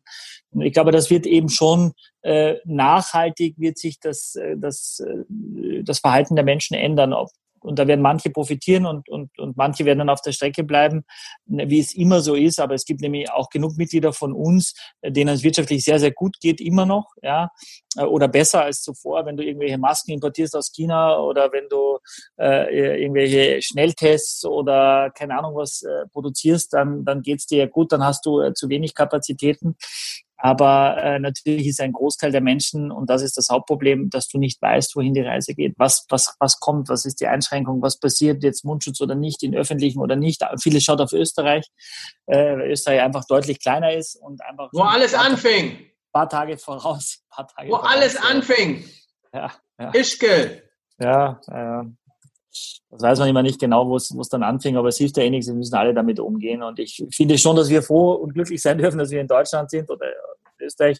Wenn du es andere, von anderen Ländern hernimmst, wenn es mal richtig in Afrika richtig losgehen würde, ähm, will ich mir gar nicht ausdenken, in den ganzen Flüchtlingslagern, was da so passiert. Ich meine, es reicht mir schon in, zu sehen, was in New York passiert, in einer vermeintlich zivilisierten äh, Millionenstadt, die uns die, die, die Welt, die 100% westlich ist, äh, dass, dass, dass dort die Kühltransporte vorfahren müssen, weil man gar nicht mehr weiß, wohin mit den, mit den Toten. Das ist schon etwas, was uns, äh, wo man erstmal dankbar sein muss, finde ich, äh, dass man in diesem Land lebt. Dass es kein Dauerzustand sein kann, ist auch klar, weil weil äh, dann mehr Menschen Suizid begehen äh, oder den Lebenswillen verloren haben, wenn sie, wenn sie wirtschaftlich nicht mehr wissen, wie sie ihre Rechnungen zahlen können. Und das, da ist unsere Branche gehört extrem dazu. Gastronomen sind in der Regel keine guten Rechner. Ja, das dem Gastronomen muss man oft erklären, dass Umsatz und Gewinn zwei verschiedene Parameter sind. Äh, und äh, da, da geht es eben ganz, ganz vielen wirklich, wirklich an die Substanz. Was schade ist, weil diese Vielfalt an Gastronomie ist etwas, was, finde ich, ein, ein, einen Ort, eine Stadt immer erst lebenswert macht. sehe ich hier in Tornisch, weil es eine sehr ein, einsame Gastronomie gibt.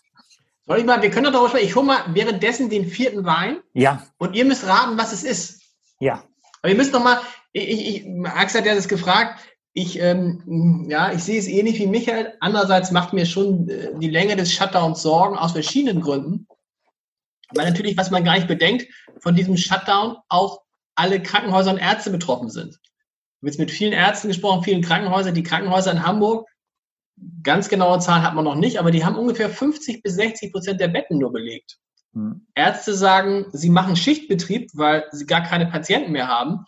Und man muss halt aufpassen, dass mit, durch diesen Shutdown nicht insbesondere das Gesundheitssystem, Gott, ich lalle schon ein bisschen, das Gesundheitssystem äh, wirtschaftliche Schwierigkeiten kriegt, das ist ja genau das Gegenteil von dem, was wir wollen. Und wenn es heißt, wir müssen uns danach richten, dass unsere gesundheitlichen Kapazitäten nicht äh, äh, überschritten werden. Da sind wir weit von entfernt, wenn man überlegt, dass im Moment offensichtlich in Hamburg vielleicht, wenn man alles über alles nimmt, 60 Prozent der Betten in Krankenhäusern belegt sind. 40 Prozent der Betten in Krankenhäusern, die sonst zu 95 bis 100 Prozent belegt sind, sind aktuell frei. Ja. Viele, Ärzte werden, viele Ärzte, viele Schwestern werden nach Hause geschickt, äh, weil nichts zu tun ist. Und ich frage mich natürlich auch, die anderen Krankheiten machen ja keine Pause. Oder vielleicht doch, ich weiß nicht, vielleicht gibt es eine Absprache mit Corona.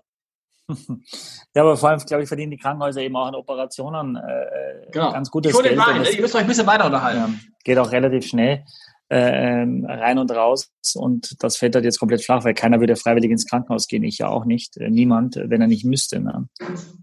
Aber ich glaube, was, was, der, was die größte Umstellung schon ist, äh, dass man, weiß ich, äh, den eigenen Eltern nicht nah sein kann, äh, dass man äh, den Leuten nicht äh, die Hand geben kann, dass man einfach diese Nähe, das fehlt mir schon. Und das finde ich ist ja auch etwas, was, woran ich mich äh, eigentlich gar nicht gewöhnen möchte. Hm. Aber hast du das, dass das, dass das also richtig Existenzsorgen sind?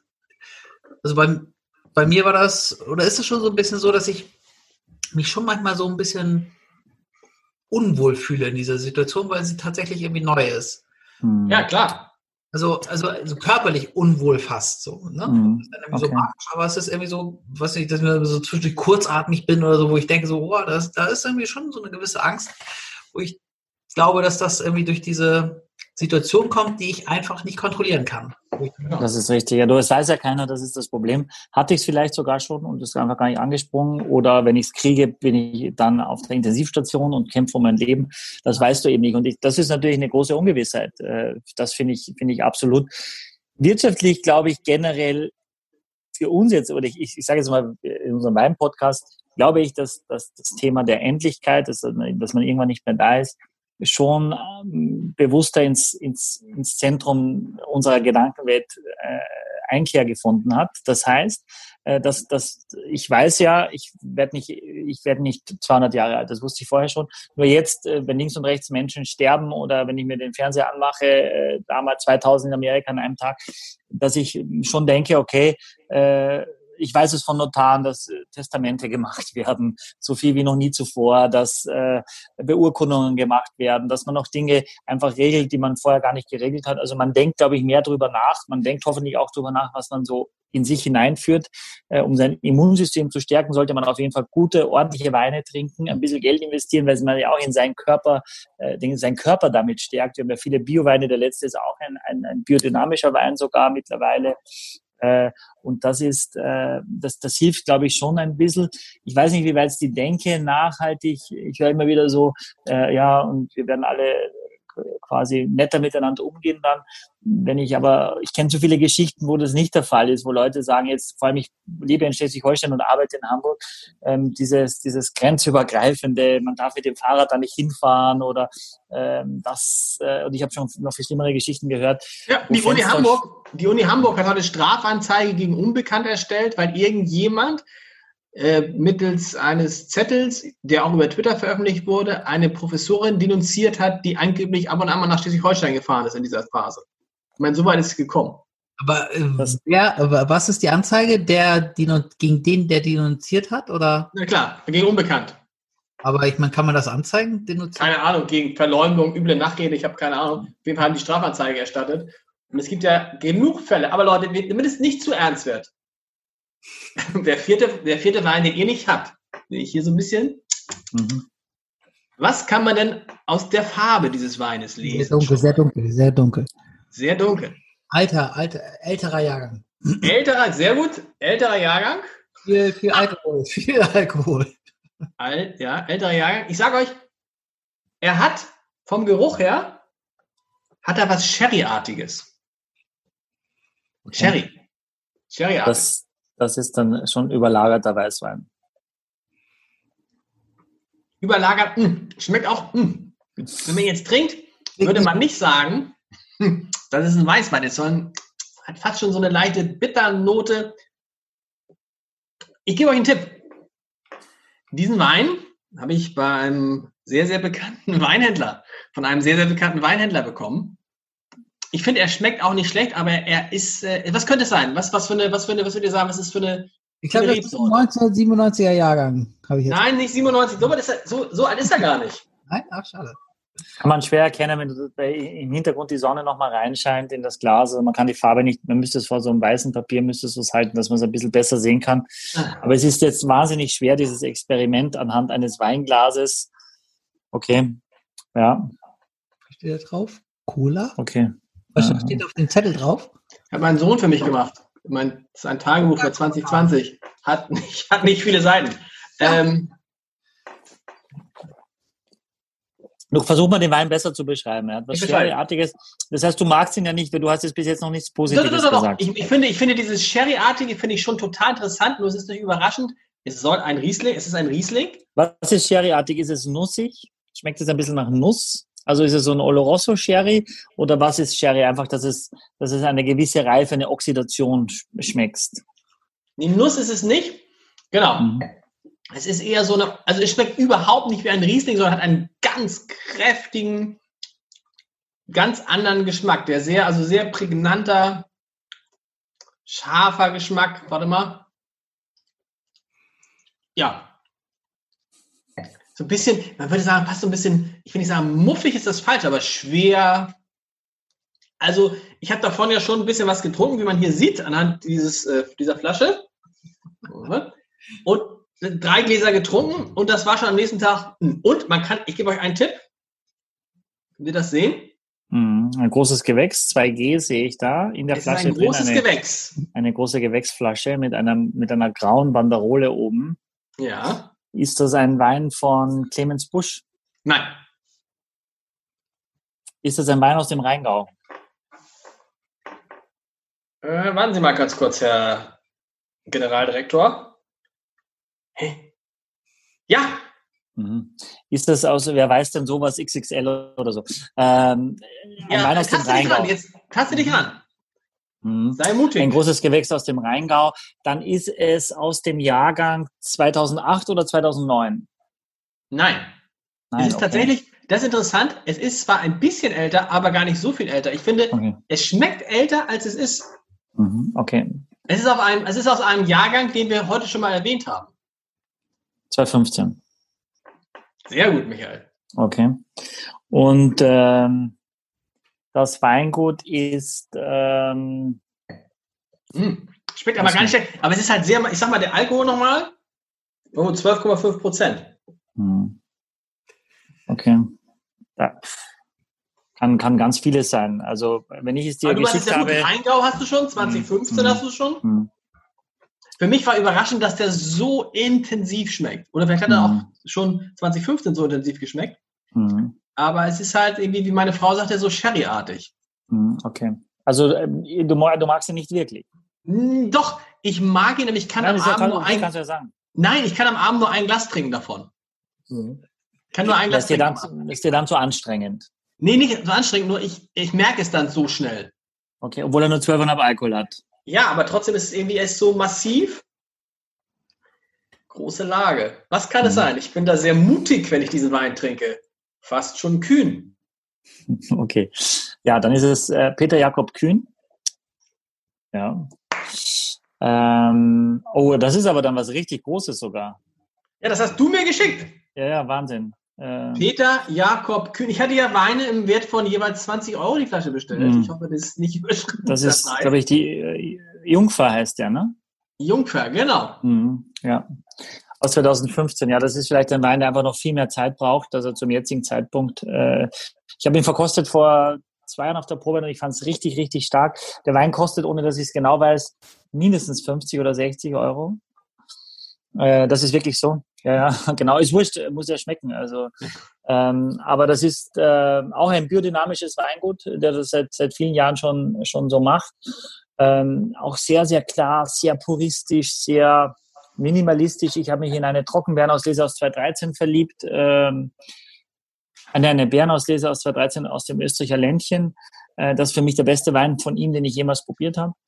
Äh, es ist so ein bisschen, es ist so ein bisschen wie so eine, es ist, es hat fast, geht fast von so einem, wie heißen sie, von so einem Süß, wie heißt das, Dessertwein.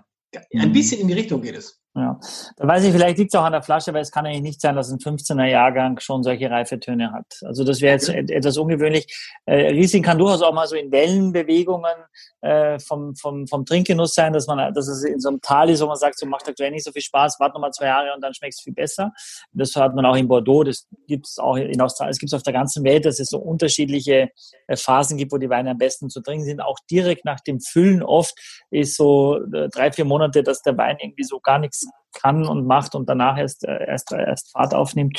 Ähm, ist ungewöhnlich, aber es ist, ist, äh, von der Papierform her und auch von dem, wie ich diesen Wein kenne, ist es ein ganz großer Wein. Deswegen kann ich nur, äh, wäre wär es ein klassisches Beispiel dafür, dass es vielleicht keinen Korkschmecker hat, wie du ihn als Korkschmecker kennst, aber dass irgendwas trotzdem nicht in Ordnung ist über den Korken, durch den Korken. Das weiß ich gar nicht. Ich finde nicht, ich finde ja schon, der schmeckt ja ex, also exorbitant äh, interessant. Man kann halt nur nicht von diesem Wein mehr als zwei Gläser trinken, weil er so intensiv ist, finde ich. Mm. Also ich würde okay. mir jetzt um Gottes Willen nicht wegschmeißen. Ich habe extra so, mm. einen, so einen kleinen Korken da drauf und so. Und, wie, wie, viel äh, Alkohol hat der? Zwölfeinhalb. Zwölfeinhalb. Zwölfeinhalb. Mhm. Dann sehr viel Zucker oder? Nee, nee, nee, nee, nee, gar nicht. Gar nicht. Also vielleicht, äh, ich habe ja Coravin, dieses System, wo du quasi durch eine geschlossene Flasche immer probieren kannst. Ich habe den Wein im Laden, ich probiere den einmal, einmal einen Schluck. Äh, und wenn ich den gut finde, dann kann mir in einem der nächsten Podcasts ja den auch mal vorstellen. Ich habe ja noch ein paar, bisschen was da. Kann man dann durch eine geschlossene Flasche probieren? Ja. ja. Das, das heißt, genau, das ist ziemlich cool. Also es geht nicht beim Schraubverschluss, aber beim normalen Cork. Coravin heißt das, äh, kommt aus Amerika. Mhm. In Amerika funktioniert das ziemlich alles, was französisch klingt, Coravin. Äh, aber es ist ziemlich idiotensicher kommt aus Amerika, dass man sich nicht verletzt hat, eine lange, äh, äh, wie so eine Kanüle wie aus der Medizin. Äh, und die stichst du quasi ähm, durch, den, durch den Korken, durch die Flasche durch. Ja? Und dann hat sie so eine kleine Patrone äh, mit Argongas und dann äh, gießt das in das Glas aus, du stellst die Flasche wieder hin und ziehst das wieder raus und der Korken hat ja eine gewisse Elastizität und der verschließt sich dann wieder und du, du kannst dann die Flasche mhm. ins Regal legen und kannst drei Jahre den nächsten Stück davon nehmen und musst Krass, also nicht die Flasche öffnen. Wenn sie auf ist, ist es weg, ja. Ähm, und, und der, der, das Argon äh, quasi tauscht es mit dem Sauerstoff aus, der damit rausgekommen ist und die Flasche ist eigentlich noch dichter als vorher, weil ja Argon sich komplett auf den Wein drauflegt. Ist ein richtig, richtig tolles System, kostet allerdings über 300 Euro. Also macht jetzt nicht Sinn bei Weinen für 15 Euro, weil dafür ist so zwei Kapseln kosten, glaube ich, so 20 Euro. Aber in der Gastronomie ist es toll, glasweise auszuschenken. Wenn man selber ein bisschen Weine hat in seinem Weinkeller, ist es toll, wenn man mal einfach mal probieren kann, bevor man eine Flasche aufreißt. Ja. Oder man hat, ich sage jetzt mal, man hat ein befreundetes Pärchen, man ist zu viert abends und will Rotwein trinken und man hat noch drei Flaschen davon und dann weiß man, drei Flaschen werden wir schon brauchen. Und dann will man wissen, sind die auch alle gut. Weil wenn eine Kork hat, hat man schon ein Problem, muss man wieder wechseln. Dann kann man wenn du mit einem befreundeten Pärchen sammelst, trinkst du drei Flaschen Rotwein? Möchtest du in meinem Freundeskreis aufgenommen ja, werden lassen? Bitte gern. Ja, Flaschen? Uh. Wie bitte? Naja, aber easy. Na klar. Na klar. Und wir sind ja auch bekannt, dass es meistens was Ordentliches gibt. Dass er das trinken dann. Weil ich heute gelesen habe, dass das Alkohol gar nicht schützt vor Coronavirus. Meine ganze Strategie komplett im Eimer. Man weiß, das kannst du gar nicht sagen. Ich habe heute noch mit so vielen Leuten Gespräche, Gespräche sowieso nur über Corona. Und die, das Interessante ist ja, dass die ganzen Experten, die alle so tun, als ob sie wissen, kein Mensch weiß ja irgendwas, weil es gar keine Daten gibt und gar keine Fakten. Man weiß es schlicht nicht. Was weißt hm. du nicht? Ne, man weiß halt gar nicht, man weiß nicht, wie viele Leute sind schon infiziert in Deutschland. Das können ja auch zehnmal so viele oder zwanzigmal so viele oder fünfmal so viele sein. Man ja, weiß nicht, sind Kinder jetzt diese sogenannten Superspreader oder kriegen sie es halt einfach nicht. Hm. Ne? Man weiß halt, ehrlich gesagt, über diesen Virus ja so gut wie gar, über dieses Virus so gut wie gar nichts. Und das finde ich ja auch so. Und dann sind ja ganz viele, äh, ganz viele Meinungen im Raum und äh, mal gucken, wer am Ende recht hat. Tja, das werden wir sehen. Mal schauen, ich bin neugierig, wie diese Folge jetzt ankommt. Die letzte Folge war ein großer Erfolg in allen äh, Medien. Also das war, ja, wurde sehr, sehr stark geklickt. Äh, das, das war die AMG-Folge, oder?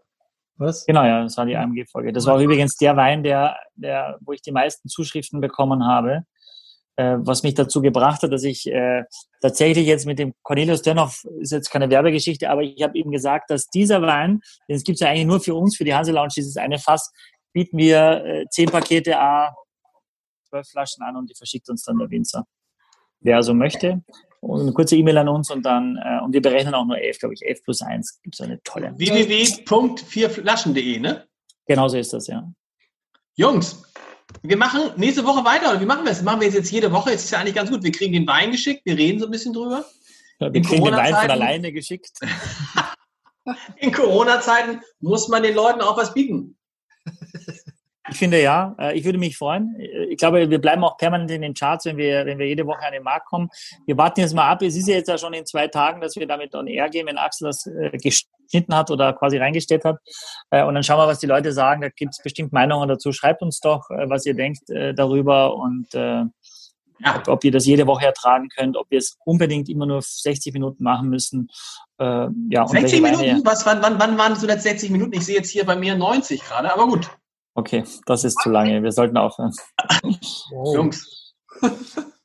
Oh, hast du noch, bist du nicht allein, Axel? Was? Bist du nicht allein? Wie bitte? Ja, aber ich habe ihr auf, also ich habe ihr geschworen, nicht unsere Wohnung zu zeigen. Aber lass uns doch, ich finde ich find's schön, es ist, es, ist so ein schöne, es ist so ein schönes Ablenken. Und wenn wir das jetzt durchhalten bis zum Ende Corona, das ist ja nicht mehr lang, bis Weihnachten. Heute hat die- 2021. Heute hat die Universität Oxford gesagt, Impfstoff fertig Anfang September. Oder gestern? Ja, Impfstoff. hast du schon gesagt, ne? Anfang September. Ist das der Impfstoff, den du da hast? Nein, das ich bin mir nicht sicher. Also es ist ja irgendwie. Wir, wir müssen auch nächste Woche nochmal darüber reden. Es ist natürlich auch, es ist schon Wahnsinn, wenn man sich die absoluten Zahlen anguckt. Nehmen wir mal für Hamburg an. Reden wir darüber, dass 0,2 Prozent der Hamburger nach den offiziellen Zahlen dieses Virus bekommen haben. Und dass Jens Spahn vor zweieinhalb Wochen gesagt hat, das ist die Ruhe vor dem Sturm und dass Herr Wieler gesagt hat vom RKI, wir kriegen 10 Millionen Infizierte und die In- Intensivbetten reichen nicht aus. Wisst ihr, wie viele Intensivbetten in Deutschland aktuell leer sind? Schätz mal. Mal oder absolut? Absolut, in absoluten Zahlen. Wie viele Intensivbetten stehen leer? Also nur mal zum Vergleich, ich glaube, in Spanien gibt es insgesamt 5000 Intensivbetten und in Italien 6000. Wie viele Intensivbetten in Deutschland stehen leer? 20.000, sage ich. 15. 10.000. 10.000 Intensivbetten sind leer. Hm. Okay. Ja.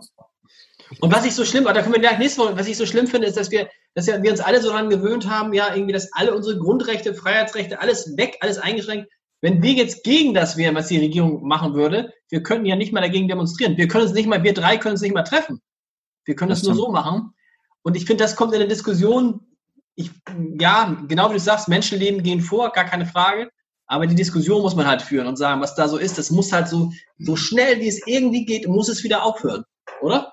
Aber ich muss sagen, ich hätte das nie für möglich gehalten, dass die Regierung die Wirtschaft so weit beschneidet, um die Menschenleben von, von älteren Personen zu schützen. Also ich hätte immer gedacht, dass, dass die Wirtschaft, äh, ja, dass es ein solches Diktat der Wirtschaft gibt, dass das nicht möglich wäre. Und dass die Politik also in diesem Fall sozusagen eine so ethische Entscheidung trifft, also finde ich schon ziemlich beachtenswert und, und auch schön. Das finde ich auch beachtenswert. Mir macht nur ein bisschen Sorgen, wenn das alles gut ausgeht. Medizinisch sind wir ja irgendwie eines der Länder, in dem es am besten läuft. Israel läuft es noch besser. Aber wenn jetzt die große Arbeitslosigkeit kommt und gesellschaftliche Verwerfung und häusliche Gewalt und Michael sagt Suizide und wir haben nächstes Jahr, also wenn das kommen sollte und wir haben nächstes Jahr eine Bundestagswahl, dann weiß ich nicht, was hier passiert. Also deshalb hoffe ich so sehr, dass wir möglichst schnell und gut da durchkommen, äh, und was es in Italien und Spanien bedeutet mit äh, rechtsnationalen Tendenzen und so. Also es ist schon ein ganz schmaler Grad gerade. Man kann keinem was vorwerfen, weil wo, wonach soll man entscheiden? Man hat gar keine Fakten. Man muss irgendwie so ein bisschen versuchen, sich da durchzulavieren. Ja. Jungs. ist es. Es ist zu traurig einfach, das Thema. Ja. Aufs Leben. Aufs Leben. I like it. Aufs Leben. Und dass irgendwann mal wieder ein Friseur aufmacht. Das wird für mich nicht unerheblich. ja, ja. Bleib's gesund. Basecap. Ich sage ich sag nur Basecap.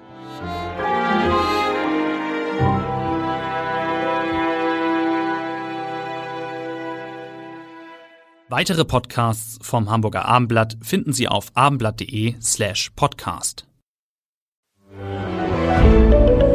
Ein Podcast von Funke.